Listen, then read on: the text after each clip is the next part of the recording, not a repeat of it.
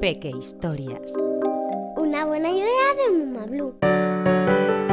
Canción de Navidad de Charles Dickens.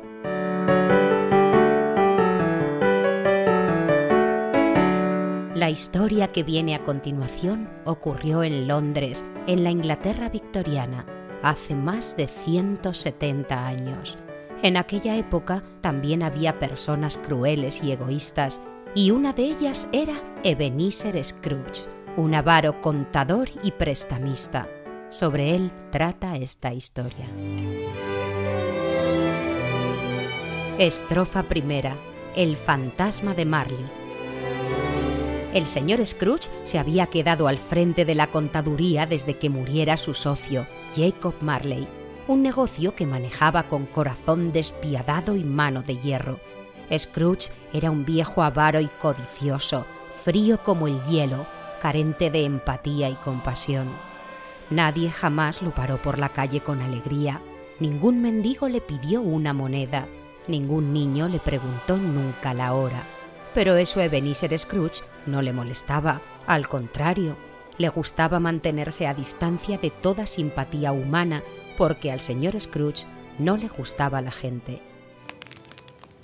Aquel día era el día de Nochebuena y hacía un frío crudo y cortante, neblinoso. El reloj de la ciudad dio las tres y ya estaba muy oscuro. El señor Scrooge trabajaba con la puerta de su despacho abierta para poder vigilar a Bob Cratchit, su único empleado, quien registraba las cuentas cuidadosamente al lado de un minúsculo fuego. La pequeña brasa apenas alcanzaba para calentarle a Bob la nariz, pero el señor Scrooge no permitía gastar casi carbón, así que Bob trabajaba muerto de frío. La puerta se abrió y un hombre entró en la contaduría. Era el sobrino de Scrooge. ¡Feliz Navidad, tío! ¡Bah! ¡Paparruchas! gruñó el señor Scrooge. Al señor Scrooge no le gustaba nada en la vida excepto el dinero. Pero si había algo que odiaba por encima de todo, era la Navidad. ¡Con qué feliz Navidad! ¿Qué es la Navidad? La época en la que eres un año más viejo y ni un poquito más rico. A cada idiota que va por ahí diciendo ¡Feliz Navidad! lo cocinaría en su propio budín navideño. El sobrino no pensaba así. De hecho, nadie pensaba como Scrooge. La Navidad era una época alegre, el momento de ser caritativo y amable con los demás. Por eso el sobrino no se rindió. No se enfade, tío. Mañana es Navidad. Venga usted con nosotros a comer a casa. Buenas tardes, respondió seco Scrooge, empujando a su sobrino hacia la puerta.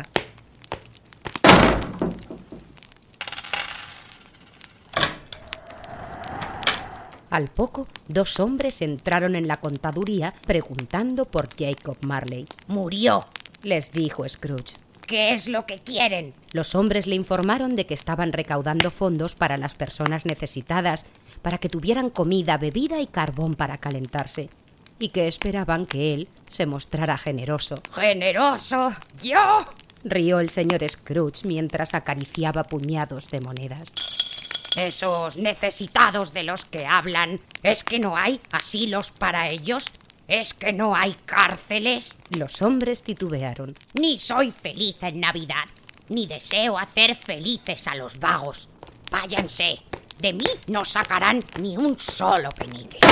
Tan pronto cerró la puerta tras aquellos buenos hombres, Scrooge miró fijamente a su empleado y dijo Y supongo que usted mañana querrá el día libre. ¿No es así? Se lo agradecería mucho, señor. Ah, si no le concediera libre el día de Navidad, se sentiría usted agraviado. Pero, ¿y qué hay de mí?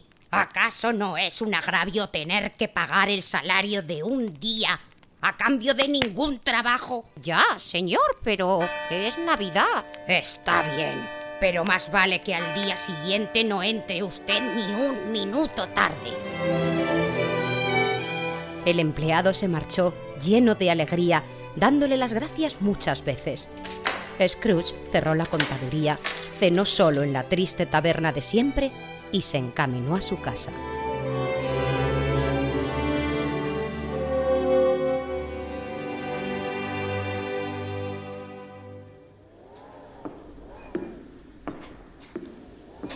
El señor Scrooge vivía en un destartalado edificio de habitaciones frías y lúgubres. El patio estaba tan oscuro que Scrooge tuvo que ir a tientas hasta alcanzar el viejo portalón, del que pendía una gran aldaba. Cuando sacó del bolsillo la llave y la metió en la cerradura, a pesar de la oscuridad, la vieja aldaba se convirtió en el fantasmagórico rostro de Marley. El señor Scrooge parpadeó y la alucinación desapareció.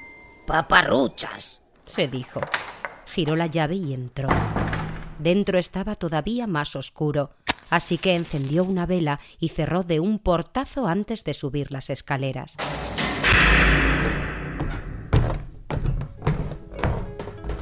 Al llegar a su habitación se puso pijama, bata y gorro de dormir y se sentó en la butaca intentando sacarse de la cabeza el fantasmal rostro de Marley. Algo llamó su atención. La pequeña campana que servía de timbre comenzó a moverse y a sonar, como por arte de magia. Al instante, todas las campanas del edificio comenzaron a sonar a la vez. Al cabo de unos segundos que a Scrooge le pareció una hora entera, las campanas pararon de sonar. Se escuchaba ahora un sonido metálico, como si alguien arrastrara unas cadenas escaleras arriba y se dirigiera hacia su alcoba. La puerta se abrió con estrépito. Frente a él estaba Marley, o mejor dicho, su fantasma. Su cuerpo era transparente, pero a Scrooge no le tembló la voz, a pesar de que estaba aterrorizado. ¿Quién eres? ¿Qué haces aquí? Habló la voz de Marley. ¿No crees que sea real? ¿Verdad? No, contestó Scrooge, y como si no se creyera sus propias palabras, añadió. ¿Por qué vas encadenado? Es la cadena que eslabón a eslabón me forjé en vida. Por avaro, por egoísta.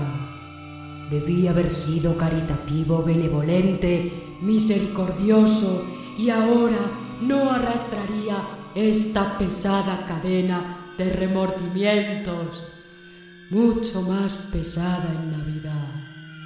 Scrooge abrió la boca para decir algo, pero el fantasma de Marley le interrumpió. Escúchame, no tengo mucho tiempo. He venido a avisarte de que todavía estás a tiempo de escapar a mi mismo destino. Te ofrezco una oportunidad. En las noches sucesivas recibirás la visita de tres espíritus.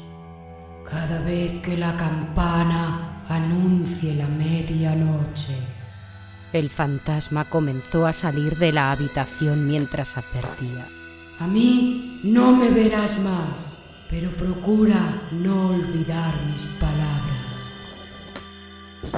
Cuando el fantasma de Marley desapareció, el señor Scrooge descorrió la cortina y se asomó a la ventana. Observó la calle desierta. Un tremendo cansancio lo invadió y recostándose en la butaca se quedó adormilado.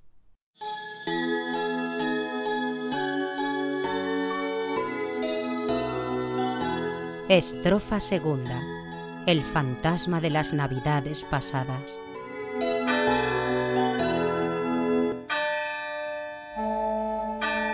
El sonido del reloj dando las doce despertó a Scrooge.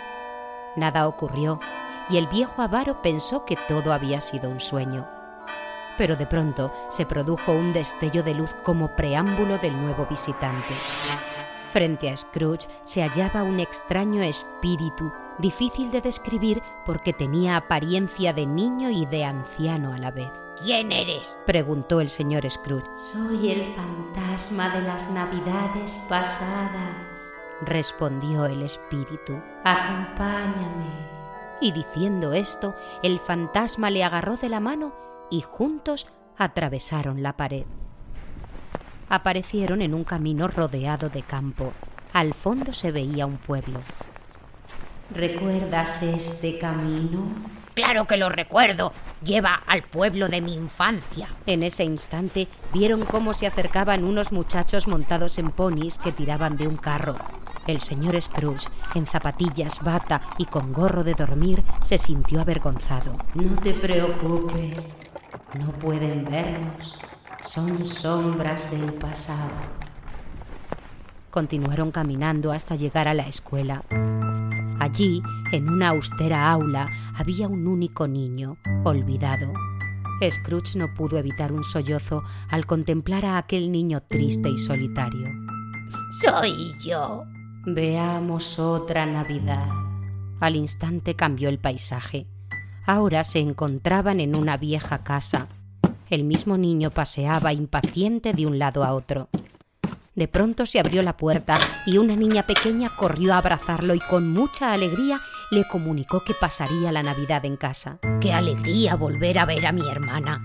Era una persona maravillosa. Me quería muchísimo, pero se murió hace unos años. Creo que dejó hijos. Uno, tu sobrino, recordó el fantasma. Y según decía esas palabras, la vieja casa se esfumó y el entorno se convirtió en un acogedor almacén. Allí el dueño hablaba alegremente con sus dos empleados. Pero si es el señor Fishwick, exclamó con entusiasmo Scrooge. Y Dick, Dick Wilkins, y ese soy yo. El señor Scrooge recordaba perfectamente aquel día. Era víspera de Navidad y el señor Fezziwig animaba a sus dos aprendices, loco de contento, a echar el cierre cuanto antes y marcharse a casa a celebrar la Nochebuena con sus familias. Ante esa visión del pasado, el corazón del señor Scrooge se ablandó y deseó tener delante a su empleado, Bob Cratchit, para decirle unas amables palabras. De nuevo el escenario cambió. Ahora se hallaban en un bonito salón.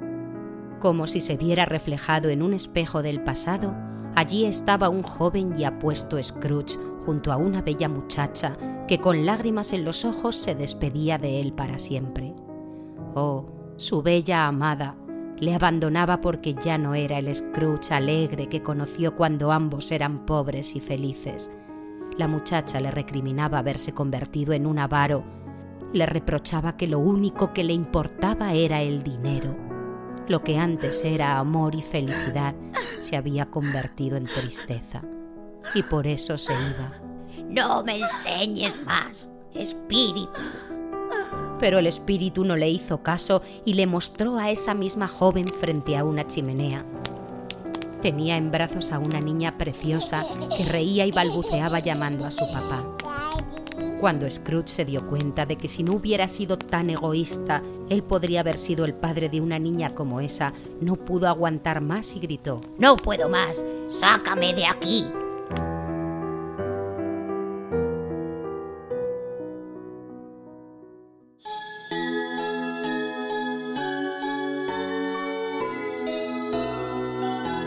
Estrofa tercera. El fantasma de las navidades presentes.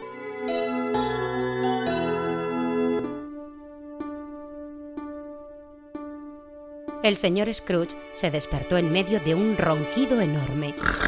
Justo un instante después, la campana de la torre comenzó a anunciar la medianoche. La habitación se había inundado de una luz fantasmagórica. Scrooge abrió la puerta de su alcoba y al otro lado encontró a un espíritu gigante y bonachón. La luz emanaba de una antorcha que sujetaba en una mano. Soy el fantasma de las navidades presentes. Agarra mi túnica, le ordenó. Scrooge obedeció y al instante ambos se encontraban en las concurridas calles de Londres. Era el día de Navidad.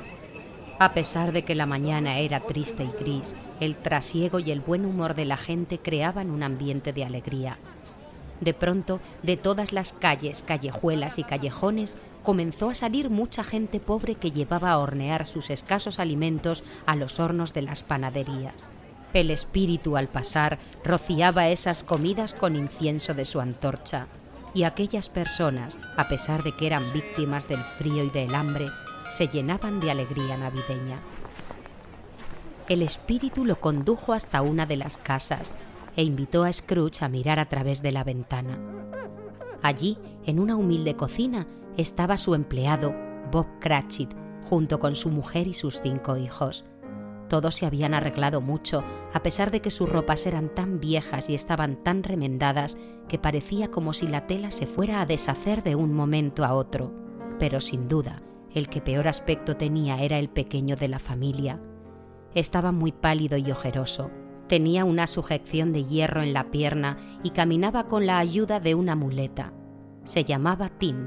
Espíritu, dime si el niño se pondrá bueno. Veo un sitio vacío cerca de la chimenea y una muleta sin dueño. Si nada cambia, el pequeño Tim morirá. No, no quiero creerte. Dime que se salvará. En ese momento la señora Cratchit apareció con el pavo. Todos se sentaron a la mesa, aplaudiendo y gritando de alegría. Parecía que no se dieran cuenta de que el pavo asado era tan pequeño y famélico que no habría sido suficiente ni para una sola persona. Bob propuso un brindis. ¡Feliz Navidad! Brindo por nuestra maravillosa familia, dijo Bob, y haciendo una pausa, continuó y brindo también por el señor Scrooge. Gracias a él podemos darnos este festín. El señor Scrooge bajó la cabeza, avergonzado y arrepentido, justo al tiempo que la señora Cratchit decía, muy indignada.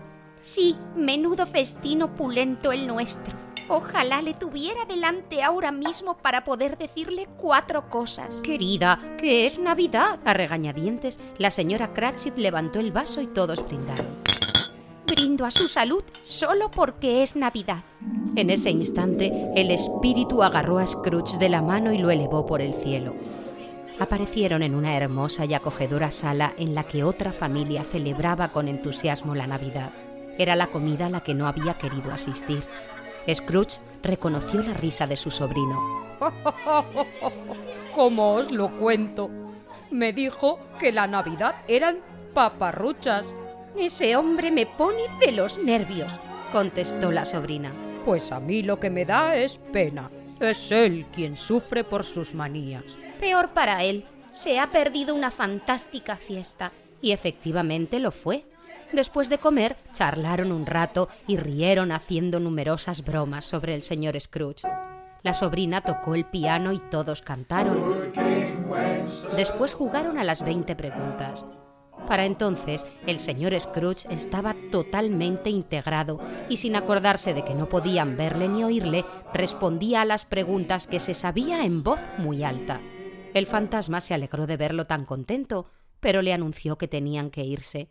Entonces el sobrino propuso un brindis. Brindo por el tío Scrooge, que tanta risa nos ha proporcionado esta noche. Por Scrooge. Por, Scrooge. Scrooge, emocionado, quiso reír y cantar junto a ellos. Incluso les habría dedicado un emotivo discurso de haber podido hacerse oír. Pero ahora estaba en otro lugar.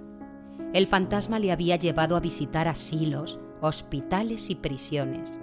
De pronto, el fantasma se levantó la túnica dejando al descubierto un niño y una niña, harapientos, escuálidos, malhumorados, pero estos miraron a Scrooge con humildad.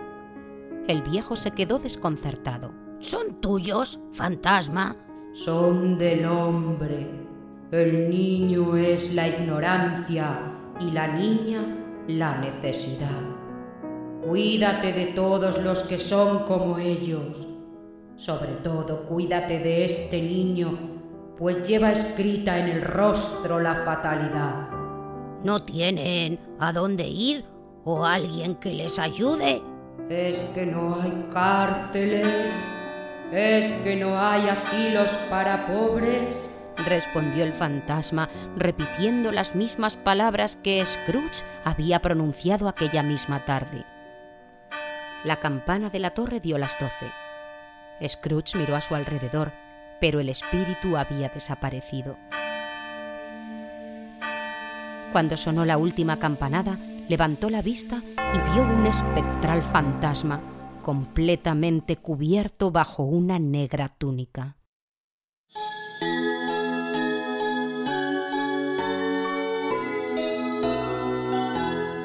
Estrofa cuarta.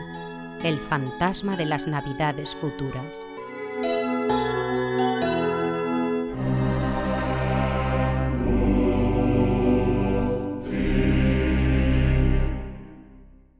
El espíritu se le acercaba lentamente envuelto en un aura de sombras y misterio.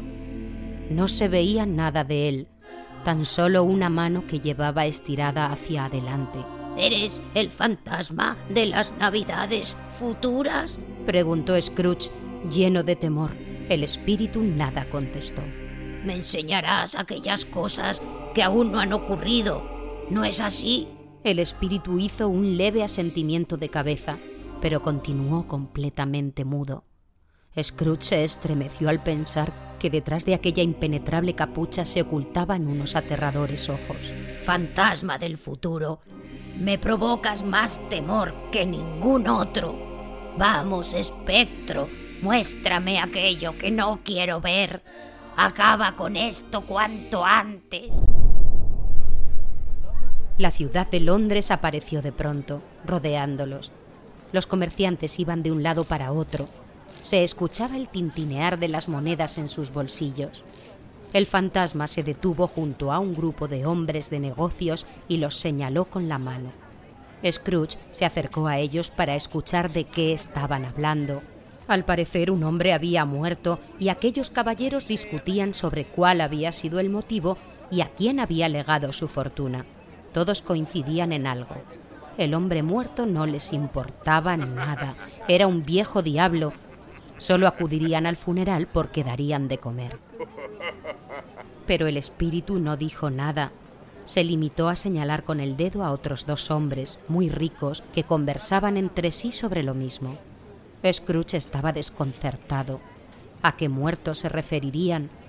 El señor Scrooge miraba entre el gentío, intentando encontrar a su yo del futuro para tratar de conseguir una pista, cuando el escenario cambió por completo.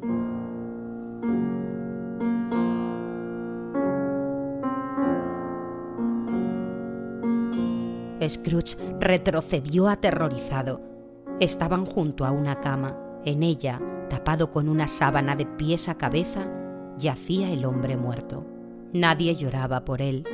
Ninguno de los presentes pronunció hacia él una sola palabra amable.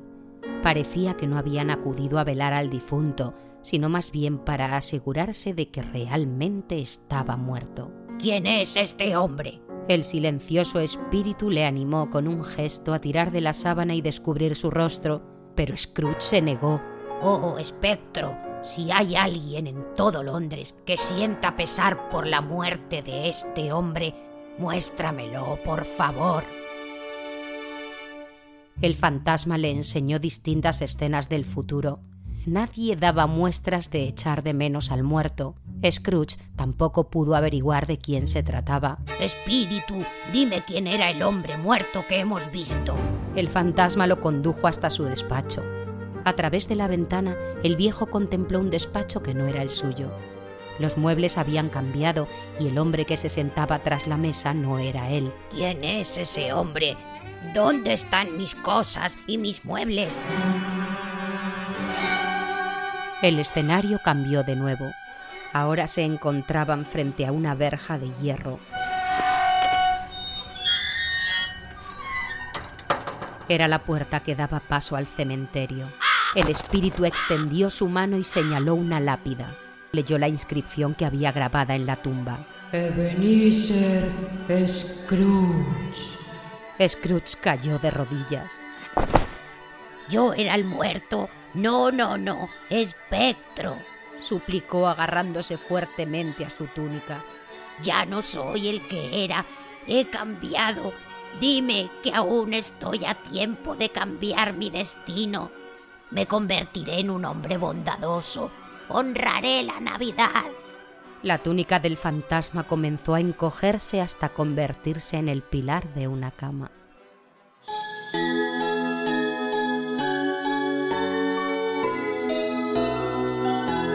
Estrofa quinta. Final.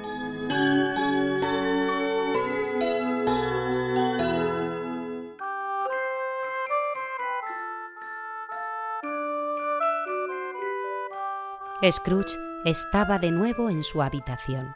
Al darse cuenta de que seguía vivo, pensó con júbilo en todo el tiempo que tenía por delante para convertirse en mejor persona. Estaba tan nervioso y alegre que no sabía lo que se hacía y movía su ropa de un lado para el otro, doblándola y desdoblándola sin ton ni son. Por la ventana se coló el alegre tañer de las campanas de las iglesias. No sabía ni qué día era, pero qué alegría y qué gozo colmaban su alma se asomó a la ventana y descubrió un radiante día, un día frío que invitaba a bailar. ¡Eh, oye, muchacho! le gritó a un chico que pasaba por la calle. ¿Sabes decirme qué día es hoy? El chico no pudo contener su asombro. ¿Cómo que qué día es hoy, señor? Es Navidad. ¿Navidad? No me la he perdido, así que todo ha ocurrido en una sola noche. Magnífico, sensacional. Muchacho, ¿Sabes si en la pollería de la esquina siguen teniendo ese inmenso pavo en el escaparate? ¿Ese que es tan grande como yo? Sí, todavía está. ¡Qué maravilla! ¡Qué chico tan divertido! Sí, ese mismo. Te diré algo. Si vuelves con el mozo de la tienda y me lo traéis, te daré un chelín y si vuelves en menos de cinco minutos recibirás media corona. Tan pronto escuchó aquello, el muchacho echó a correr calle abajo. Lo enviaré a la casa de Bob Cratchit, se dijo Scrooge muerto de risa mientras bajaba las escaleras. Abulta el doble que el pequeño Tim. Al poco vio aparecer al muchacho seguido por el mozo, que a duras penas cargaba con el enorme pavo. Es imposible que lo lleve usted solo hasta Camden Town. Tiene que coger un coche de alquiler. El señor Scrooge pagó al muchacho, al mozo y al cochero sin parar de reír.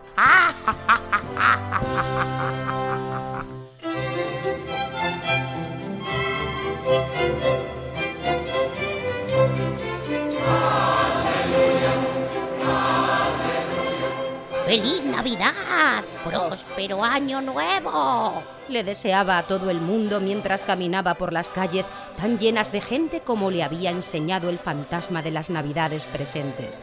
Por el camino, al verle tan feliz y radiante, cuatro personas le desearon feliz Navidad. Además, dio una generosa limosna a los mendigos que se cruzaron en su camino. Gracias, señor. Feliz Navidad. Y le perdonó la deuda con él contraída a un cliente empobrecido que se encontró por la calle. Así llegó a casa de su sobrino. Entró directamente como solo hace alguien de la familia. ¡Fred! Al verlo, su sobrina política dio un respingo. Por todos los santos. ¿Quién es? exclamó Fred. Soy el tío Scrooge. Vengo a comer. ¿Puedo pasar? Todos le ofrecieron a Scrooge una calurosa bienvenida. La comida fue muy divertida.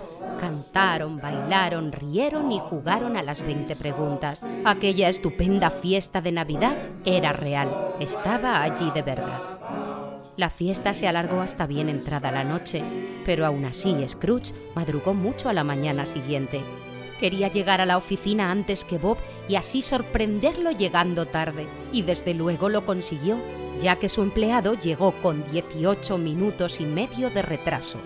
Bob se quitó el sombrero y el abrigo, entró sigilosamente, se sentó en su silla y se puso a trabajar rápidamente, deseando que el señor Scrooge no se hubiera percatado del retraso. Vaya, vaya, gruñó Scrooge, fingiendo la voz que tenía antes. ¿Cómo se atreve a llegar tarde?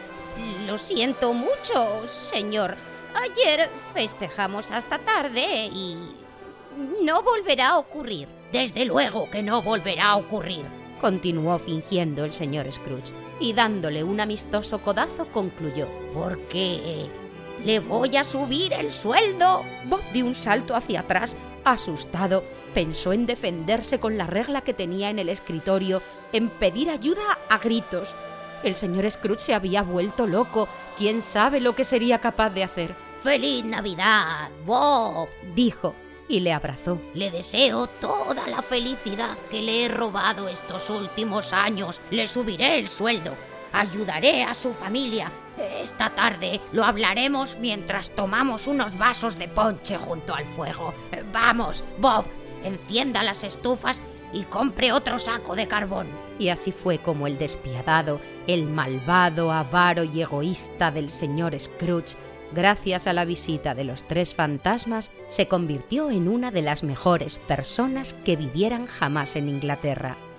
Y durante el resto de su vida todo el mundo coincidía en que el señor Scrooge sabía vivir la Navidad como nadie.